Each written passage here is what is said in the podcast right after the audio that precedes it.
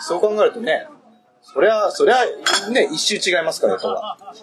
あ、そう、こうね。一周違ったら、それはもう見てるもんねちょ、一巻から全部読んできてほしいですよね。筋肉マンの話するなら。読んでからもう一回収録だってことで。筋肉。二人で撮ってくれ。7人 ,7 人の悪魔超人が一番最初に出てきた時に8人いたっていう。7人じゃねえじゃねえかっていう。もうね、ガンダムと筋肉マンはダメよ、俺は 絶対ついていけないから。いつでも文庫に来てくれたら全巻見れるから、うち。まだついてるってのは衝撃ですね。でしかもちゃんと、その当時はジャンプだから。少年誌。ああ、ですよね。で、筋肉万太郎になった時に、週刊プレイボーイに変わったんですよ。えあ、そうなの？くら替えってあるんですか？自分たちが子供の頃はジャンプじゃないですか。それが親になって読むのはジャンプじゃなくて、やっぱりプレイボーイ。だなるほどね。そういうことか。からプレイボーイに筋肉マン復活ってなって、おおって見て、親世代がやっぱり見て、確かにそう。で、今はさらに、週刊プレイボーイのデジタルの方で筋肉マンの続きがやってるんですよ。うん。ネットで見れる、スマホで見れるっていう。よう考えてません、ゆでたもん先生。いやー考えてる。今でも超人の募集とか出てます。今そう、そう、超人の募集にいい年した、わかるわ言い方悪いけど、いい年したおっさんがハガキを送るんですか？そうですよ。わかるわ。採用されたら嬉しいよね。面白い、それ。この超人は誰々さんの作品ですみたいな。な、何々くん、45歳とか書いて来んじゃねえよ。もはや。何々さんの45歳。特命管理職の方、45歳。面白いですね。介護職っていう。面白い、それ。いやー、採用される子、こう、みんな年いってる。面白いですね。大事大事。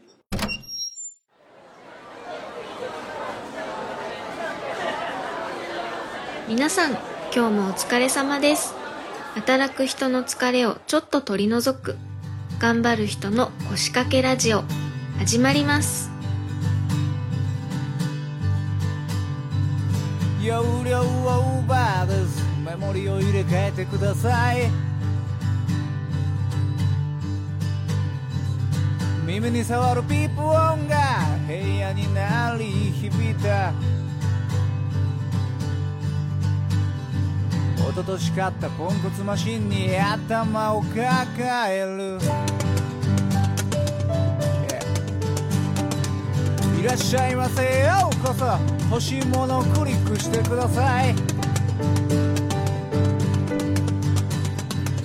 着るものも食べ物も可愛い女の子も最新技術のいっぱい詰まった箱さえあれば何でも手に入る。Yeah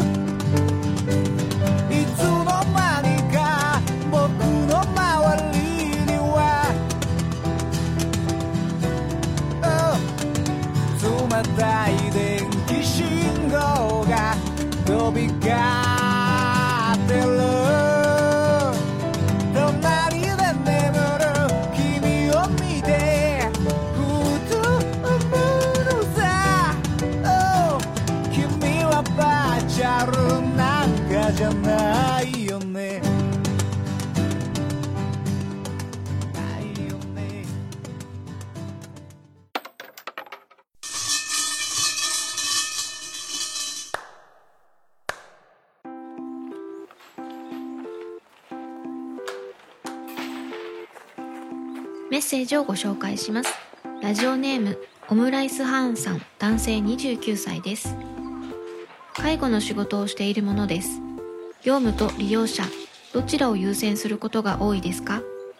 とかく低賃金重労働ストレス過多などマイナスなイメージで語られることの多い介護職。人のためになりたいという思いを持って飛び込んだ介護という世界。現場の忙しさやサービス残業夜勤続きによる体力的な問題で100%利用者のためになる介護をできていないことに悩んでいます。介護サービスを提供する以上利用者優先であることは何よりも大切なことかもしれませんが利用者優先で時間をかけて介護をした結果サービス残業になってしまったり丁寧に介護をしたくてもフロア内に職員が1人しかいなくてそうできなかったり業務を滞りなく回すことを考えると妥協しなければいけないシーンは結構あるかもしれません。何が100%なのかを定義することも難しい介護という仕事だからこその悩みとも言えるかもしれませんがやはり利用者優先でありたいけれど業務優先にならざるを得ない現実に直面してしまうこともあると思います。介護人材の不足が叫ばれ現場では忙しさからてんてこまいになっている時に利用者目線でと言われてもそんなことできないという叫びもそこかしこから聞こえてくる昨今。どのようにお考えでしょうか？オムライスハンさんようこそお参りくださいました。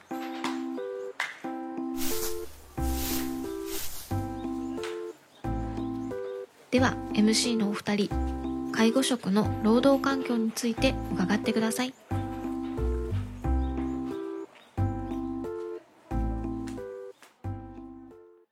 まあ、結構今までこういろんなそういうちょっと話聞いてきた中で、僕がね、一個気になってるところは、ロボットうん。ロボット。介護ロボット。ちょっとこの話だけ聞きたいな。実際どうなんですか？介護ロボットは、補助的に自分の体を守ってくれるとか、例えば、その重いものを持つときにパワードスーツみたいな、ちょっと軽く持てるみたいな、そういうのであればいいと思うんですよ。でも、その話も、えっ、と、もう何年ぐらい前だろう、もう10年ぐらい前に出てるんですよ。ただその時って装着するのにすごい時間がかかって、一人では装着できない。誰かが後ろでこう支えないと装着できないっていうレベルのものしかなかったから使えなかったけど、今はある程度かちょっと軽くもなったし、一人でこうつけれるっていうのもできたから、そういう、あの、補助的な役割としてのパワードスーツはいいと思う。でも実際にじゃあ、ロボットが介護ができるかっつったら、多分できなくはないけど、でも、そこだけはやっぱりどんだけ苦しくなっても、やっぱり介護って人間対人間だから、そうですね。そこにはやっぱ気持ちが入るんですよ。そうですね。うん。その指先の器用さとか、表情とか、そういうのはもしかしたらロボットでもできるかもしれない。言葉も、あの、ロボットの言葉も今って流暢になってきたから、もしかしたらすごくいい言葉をかけてくれるかもしれないけど、でもそこにはやっぱり温かさはないんですよね。心がないから。うん。だから、そこで、ロボットが例えば、何かを失敗したら、おいって思うものも、対人間が失敗して、あ、ごめんって一言言っただけで、許されちゃうこともある。あ人の命に関わらないことはね。うん。そこってやっぱり気持ち顔を見て話すとか、言葉とか、あったかさとか、人のぬくもりみたいな、そこはやっぱりロボットにはできないことだから。介護ロボットが入ってくることは悪いことじゃないけど、人の代わりにはならないとは思う。だからロボットの需要は、申し訳ないけど増えないんですよ。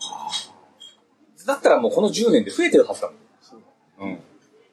じゃあ実際その、今ね、現状で、まあ、環境としてはまだやっぱり、まだまだこう整備しなければいけないそれだけあるっていうお話を今まで伺った中で、それも全部踏まえた上で、今ね、現状、当然、まあ人対人という中で、相手のためにすることが仕事なのか、あるいはその自分の労働環境だったりとか、その売り上げだったりとかって守るべきところを、その法律的な部分も含めね、そっちを守っていかなければいけないのかっていうのは、立場的な部分はまあ別として、トミーさんだったらどっちを優先すべきかと。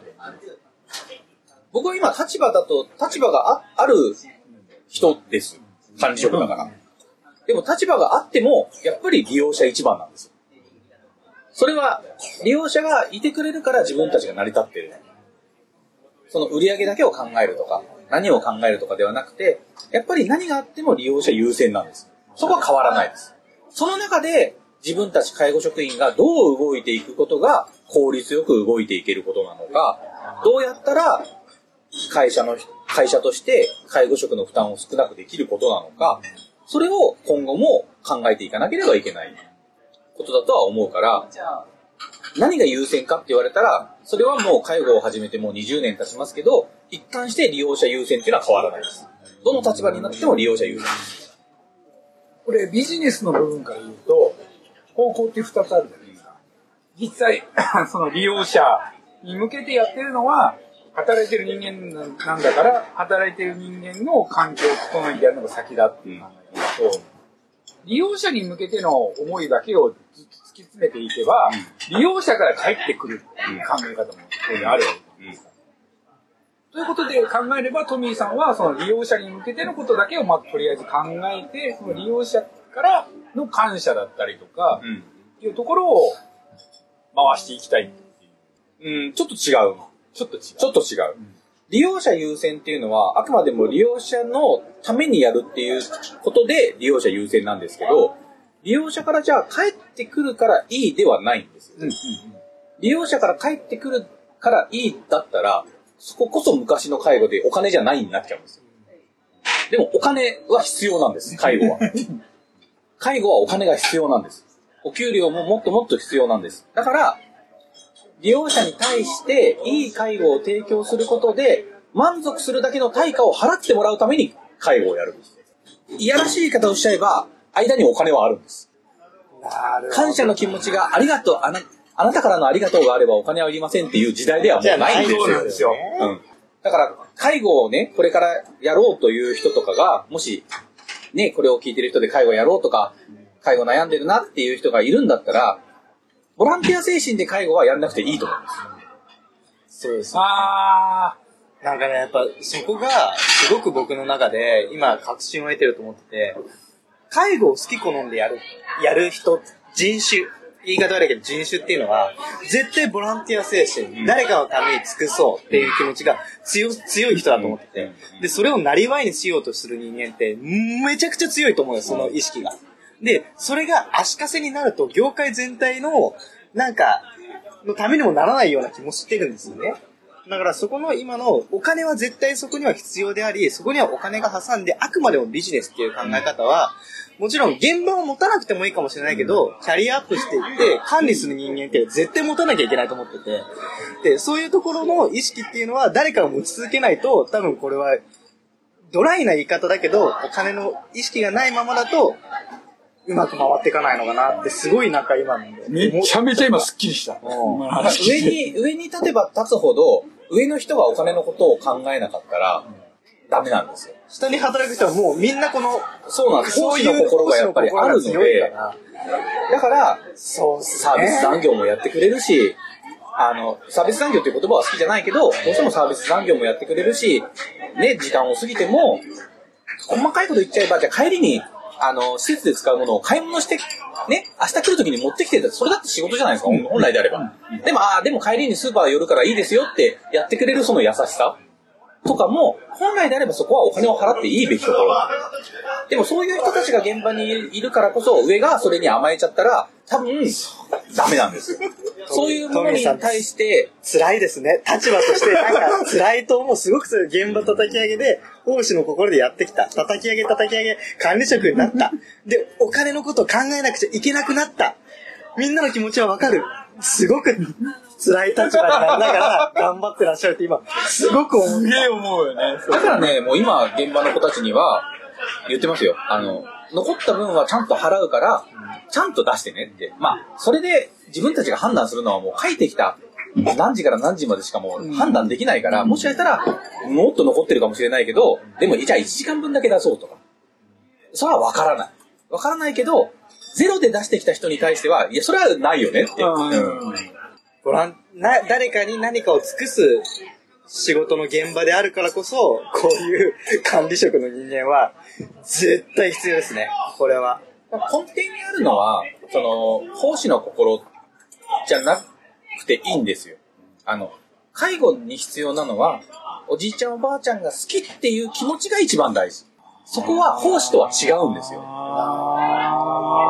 人が好き、おじいちゃんおばあちゃんが好きっていう気持ちがあって介護を始めるのはすごくいいと思うけど、でもあなたのありがとうがあれば私はお金はいりませんは違う違う。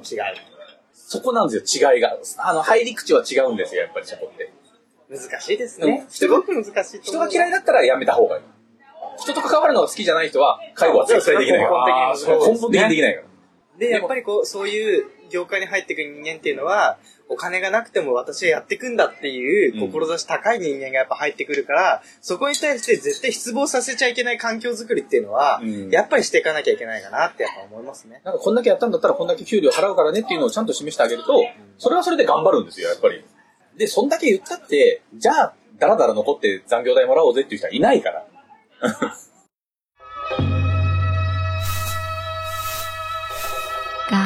んかけラジオなんかね、そんだけでも意外とね、コミュ障が入ってくる。人と関わるのが苦手ですっていう人がたまに入ってくるんですよ、ポツッと。どうやって介護をやるのって。例えば今ほら、今のね、子たちって、僕一人っ子だからね、すごくわかるんですけど、多分一人でいることって多分問題ないと思うんですけど、今の子って、人、あいついつも一人だよねって言われるのが嫌で、無理くりこう人と付き合ったりとかってするじゃないですか。なんかそういうのを、介護っていう仕事を通して、なんか変えられるんじゃないかなって、その人との付き合いを仕事として捉えることで、うんなんかこう、リカバーできるんじゃないかなって、俺はうっすら思ったりもすどうなるんだろう。んですけど。ちょっと僕はちょっと違うな、意見として。どう、どうですかなんか、ある種それって、で、その、自己啓発的に介護職を利用してる感じな気がしちゃう。ああの、あの、その、その、その観点に関してはそうかもしれないけど、今そういう子って多いじゃん。まあ、多いですね。なんかそういうところで、その介護職っていうものが、何かこう一石投じられるものがあるんじゃないかなって、俺はちょっと思ってやっぱりその、対人間であるがゆえに、あの、介護って、ちょっと対人間はちょっとごめんなさい、ちょっと置いといて、うん。あの、介護って言われた時に、よく三大介護って言われるのが、食事介護、食事介助、入浴介助、ん。排泄介助、ご飯とお風呂と、まあ、下の世話。だからこれができれば介護はできるって思ってる人が結構いる。違うんですよ。これの、これの前の大前提として、コミュニケーションがあるんですよ。うんうんうんうん。話しながらご飯も解除する。お風呂も話しながらどうですか？って、かゆいとこないですか？とか話もする。おむつ交換だって、話しながらやる？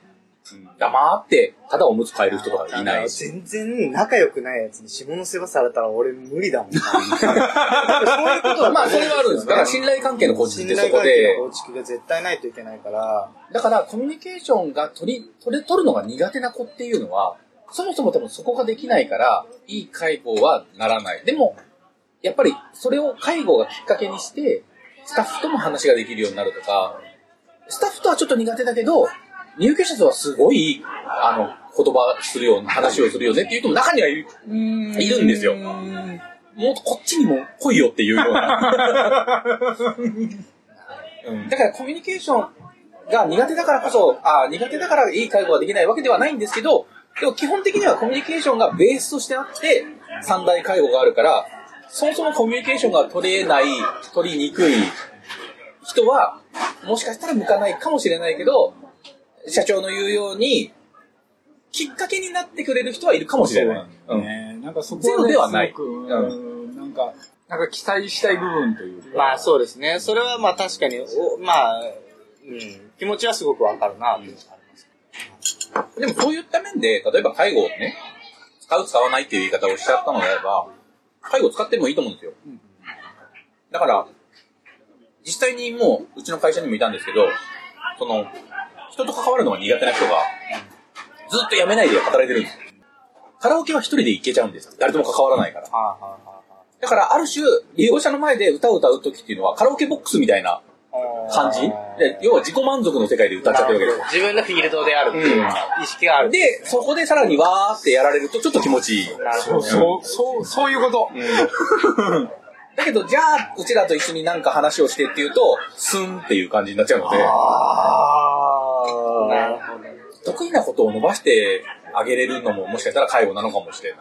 その、型にはまった作業じゃないから、自由だから。そうそうそう、そうなんですよ。うん確かになんとなくその社会、さっきの話で言うと、社会的には適合しないかもしれないけど、でも自分の居場所はどこだろうっていう一つの場所として介護職っていうその職場、このおじいちゃんおばあちゃんを介護してる場っていうのが、なんか一つの自分の居場所になる可能性もやっぱある。そうそうそうそうそういうそう潜在的な可能性はそうそうそう潜在的なものはある仕事かもしれない。未来というか、その、一人と、一人の、なんかその、一人が好きとか、その、コミュ障と言われる子たちが、そういうところに何かこう見出してもらえないかなっていうのはちょっと考えてたかな。だから本当にもうその、介護サービスね、利用者優先って、利用者優先って言われる中で、利用者優先でいいと思うんですよ。利用者優先でいいんだけど、その、ボランティア精神、奉仕の精神での利用者優先は、ダメかなっていう。あ介護をやる以上ね。そのさっき言ったその間にお金が絡むよっていう。うん。もう本当に基本的なビジネスとして、普通にあることである、もう普通のビジネスだよっていう意味合いが強いですよね。介護業界という介護ビジネスであっていいと思うんですよ。介護ビジネスであるっていう意味合いがやっぱ強くなってきてるんだなっていうのは、我々もそういうものだと思って、思っておかないとね。良くないですよね。その介護っていうのはビジネスじゃないと思ってる時点がダメで、介護士から、なんか、ね、介護士っていうのも、まあ、そのスタッフであって、ビジネスライクっていうのを思ってないと、こっちもなんかさ、厳しいこと言ったりしちゃうじゃん。もう俺がおじいちゃんとかになったら、なんご客、企画だぞっつうか、なんかおじいちゃんだぞって言っちゃいそうな気がするおじいちゃんだぞおじいちゃんだぞって言っちゃいそうな気がする。俺が金払ってんだぞみたいなそうそうそう。いやいや、違うんだよっていうのはね、あると思う。介護職は偉くはないけど、でも、奴隷ではないので。そうですそうですね。一つのプロ。そうなのね。だからプロ意識を持ってやってもらいたいなっていう、今の人たちにもね。で、これから介護をやろうとしてる人たちにも、やっぱり介護って楽しい業界だと思うし、その、今は現状やっぱり給料が安いとか、きついとか、そういうふうに言われてるのも事実だから、それは否定はできないし、本当そうだなと思うけど、でもこれから介護は絶対変わってくるから、もうあと10年、20年経ったら絶対変わる。そうそれはもうその、絶対そう思う60年前に看護師一揆が起きたように、あと20年後とかには多分、もっともっと今よりも労働環境が変わるから、もっと絶対給料も増えるし、もっといろいろ制度も変わってくるから、そうですね。その、看護師一揆が起きてからの50年と、今の介護のこの10年、20年はもう、速度が全然違く、世の中が変わってきてるから、もっともっとなりますよ。給料だって普通の一般のサラリーマンと同じか、もしくは最低が同じで、さらに夜勤手当が入るから高くなるみたいな。そうあるべきだと思いますね。っていう世の中に絶対なると、僕は思います。だからあと10年、20年後の介護っていうのは多分全然変わってる。まあ自分がその頃ね、バリバリでやってるか多分やってないけどね。うん。それはもう施設の中で見ていただくっていう。自分がね、入居者になって、そうああ、よかったね、みんなっていう。で、それでもう、人生を終えていくっていうのもまた一つのあれですよね。介護の未来を見て死んでいくっていう。っていうのも素トミー敵じゃないですか。ちゃんと確認したぞ、俺は。ね。よかった。あの時言ってたら嘘じゃなかった。本当にそうだと思います。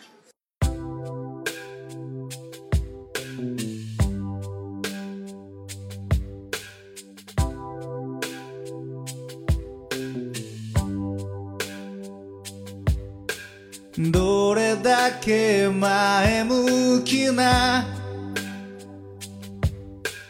言葉を集めてもこの初めの一歩が踏み出せないでいる。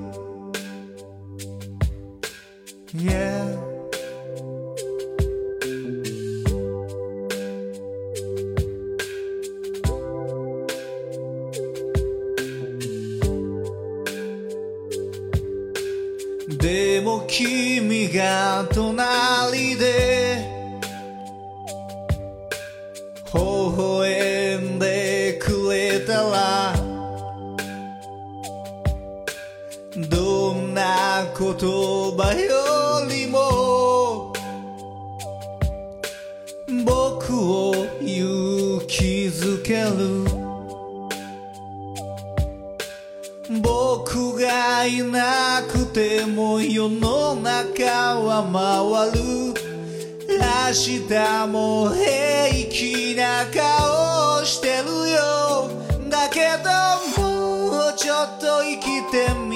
す。もうちょっと生きてみます。あなたが必要としてくれるうちはたまにあなたのことも。忘れる時がある。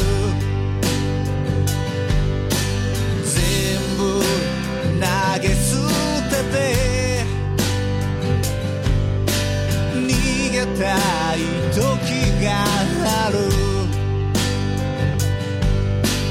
あなたがいなきゃ泣くことしかできないのに。一人の明日。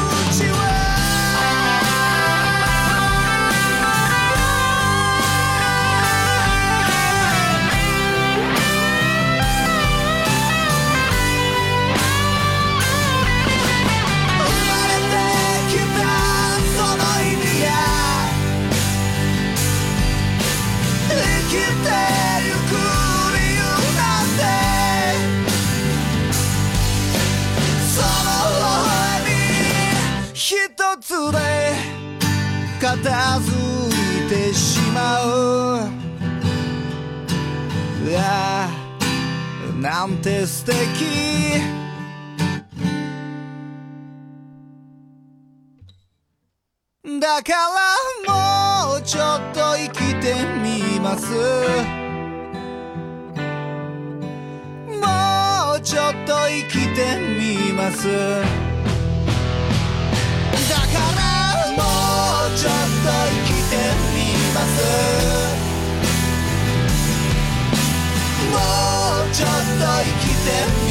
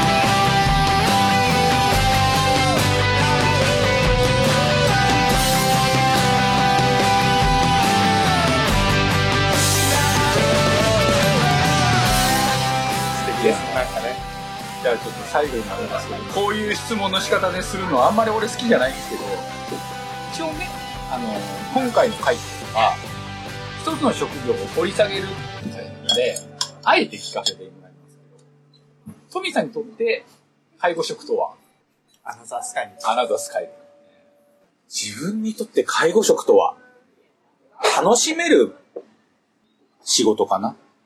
多分、あの、世の中に仕事っていっぱいあるじゃないですか。いろんな仕事がある中で、多分どの仕事よりも楽しんで仕事ができるのが僕の中での介護だと思う。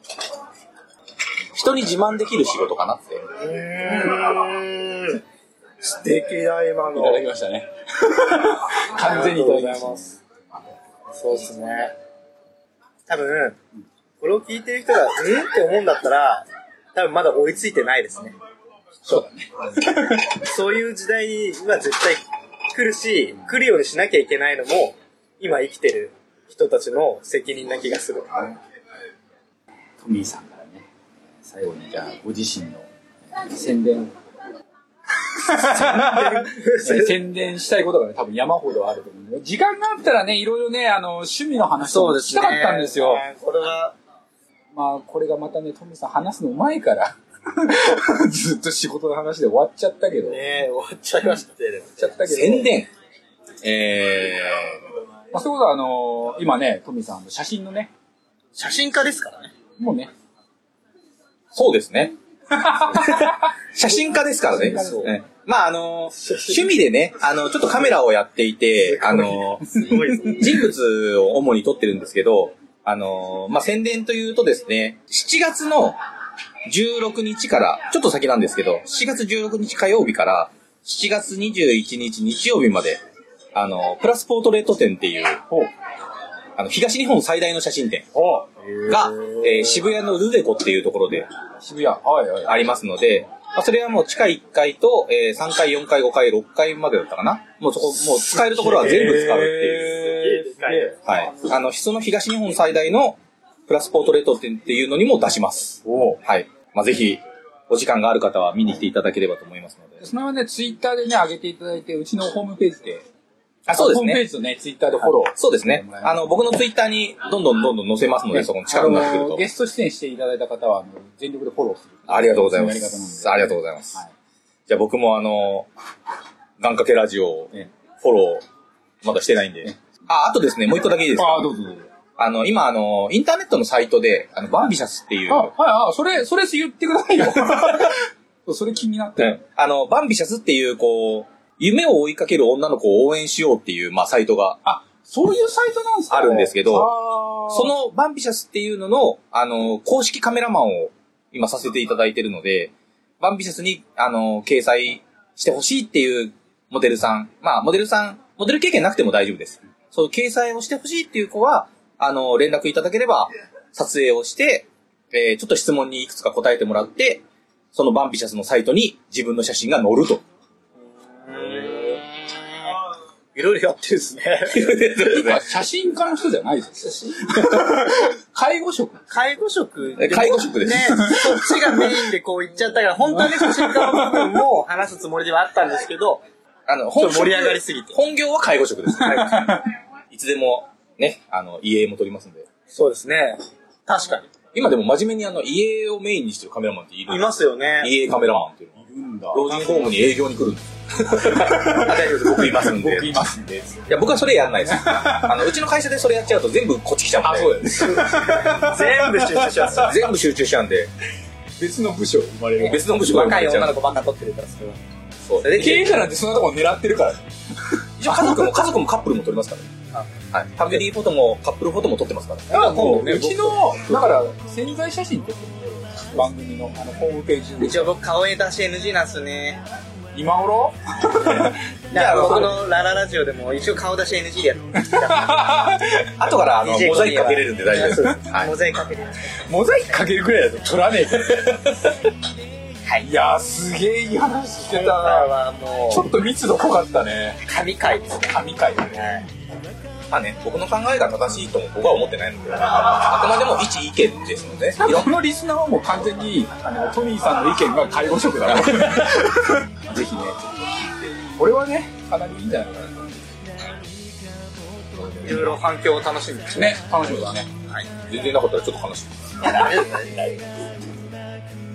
とうございました。ありがとうございました。ありがとうございました。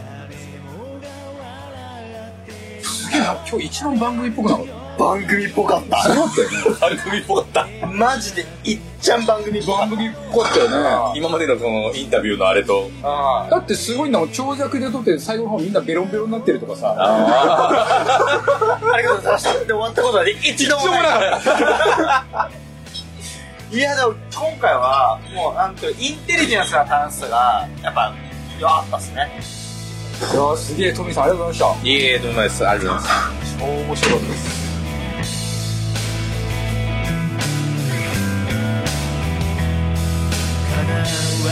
い夢を描き続けて砕け散りながら僕らは進んでゆく。そしてずっと探してた。大切なものはただ信じ合う心だった。いつか僕らはけどこの想いだけはここにとどまって足元に散らばって